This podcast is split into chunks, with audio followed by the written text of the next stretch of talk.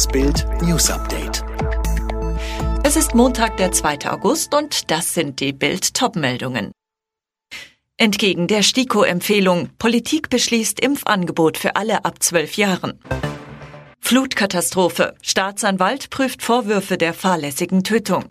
Zweimal Gold, zweimal Silber in Tokio. Bundesgesundheitsminister Jens Spahn und seine Kollegen aus den Bundesländern haben bei der Gesundheitsministerkonferenz einstimmig Impfungen für Kinder und Jugendliche ab zwölf Jahren beschlossen, gegen den Willen und derzeitigen Rat der Ständigen Impfkommission. Gesundheitsminister Spahn sagte nach dem Beschluss der Konferenz, jeder, der will, kann im Sommer geimpft werden. Auch 12- bis 17-Jährige, die sich nach ärztlicher Aufklärung für eine Impfung entscheiden, könnten sich und andere schützen.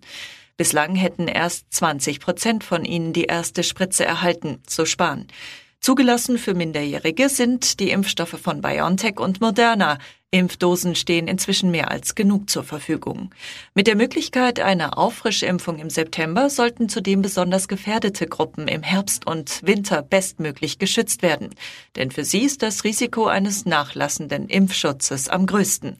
Der Vorsitzende der Ländergesundheitsminister Klaus Holecek aus Bayern sagte, wir gehen vorbereitet in den Herbst. Alle Infos zu den Beschlüssen der Gesundheitsministerkonferenz gibt's online auf Bild.de. Haben Behördenverantwortliche in Rheinland-Pfalz über 130 Tote bei der Flutkatastrophe zu verantworten? Das will die Staatsanwaltschaft Koblenz jetzt klären und teilte mit, dass sie die Einleitung eines Ermittlungsverfahrens prüft. Die Tatbestände, um die es dabei geht, sind fahrlässige Tötung und fahrlässige Körperverletzung infolge möglicherweise unterlassener oder verspäteter Warnungen oder Evakuierungen der Bevölkerung.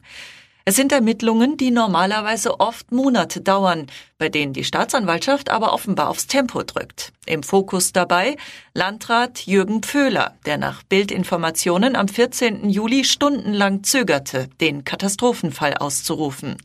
Auch Landesinnenminister Roger Levens könnte in den Blick der Ermittler geraten.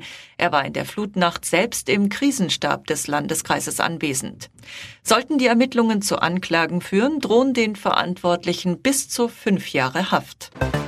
In der Türkei kämpfen die Einsatzkräfte weiter gegen die schweren Waldbrände. Die EU hat jetzt drei Löschflugzeuge geschickt. Acht Menschen sind bereits ums Leben gekommen. Auch in Griechenland wüten schwere Brände. Wegen der Hitze werden archäologische Stätten geschlossen, darunter die Akropolis in Athen. Reisen nach England wird leichter. Seit heute gilt für Corona-Geimpfte aus der EU und den USA die Quarantänepflicht nicht mehr.